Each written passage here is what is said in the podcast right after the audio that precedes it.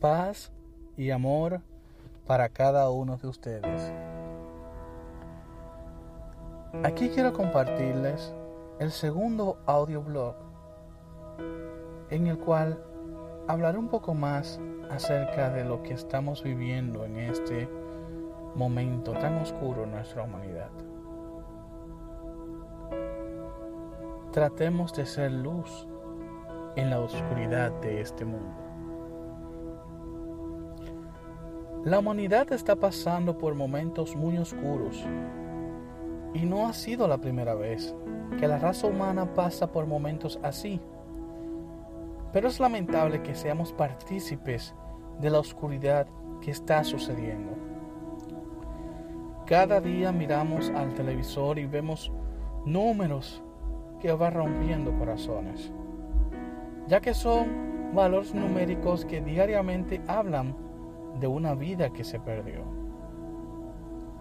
Si tomamos esos números y los llevamos a la realidad, podemos ver la cantidad de corazones rotos, de almas perdidas y de vidas que apagaron sus luces.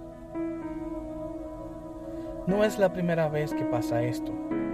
Muchas civilizaciones fueron exterminadas por enemigos invisibles y en su ignorancia muchas personas no entendían que esto era por causa de nuestra propia raza humana. Los aztecas desaparecieron en su mayoría por este tipo de plagas. Dos millones de personas apagaron sus luces en dos años en la Edad Media por motivo de un enemigo invisible, que luego fue llamada la peste negra.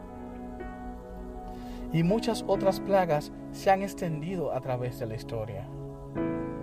Estamos pasando por momentos oscuros, pero esto no puede apagar tu luz. Tenemos que brillar como las estrellas, que a pesar que están rodeadas de oscuridad, nada las apaga. Vivamos y seamos luz. Seamos esa luz que brilla en la oscuridad. Llevemos esa luz a cada hogar, a cada familia que necesita ser iluminada. Y esa luz es la luz de Dios.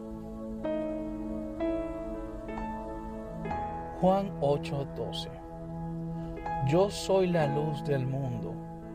El que me sigue no andará en tinieblas, sino que tendrá luz de vida.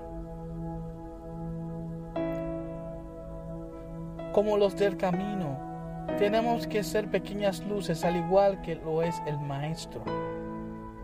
El Maestro Jesús, el gran rabí. Y llevar cada uno de nosotros esas pequeñas luces, iluminar la oscuridad de este tiempo.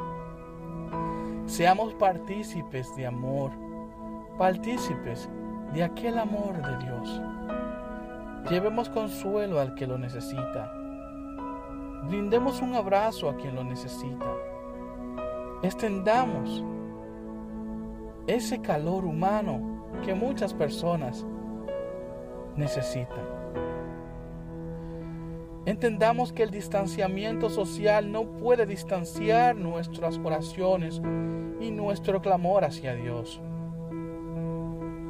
El hecho de que no podamos congregarnos en la iglesia no significa que la iglesia está cerrada. Porque la iglesia somos nosotros. La palabra iglesia nace de la palabra que significa asamblea. Y la asamblea es la unión de personas que trata diferentes temas utópicos. Dijo Jesús que donde se reúnen dos o más en mi nombre, ahí estaré. Entonces, si estamos hablando de Jesús, somos una asamblea. Así que seamos una iglesia y encendamos cada uno nuestra luz para que con la luz seamos un punto blanco en medio de ese papel negro. Seamos la esperanza para un mundo que se está apagando por la oscuridad paz y amor para cada uno de ustedes.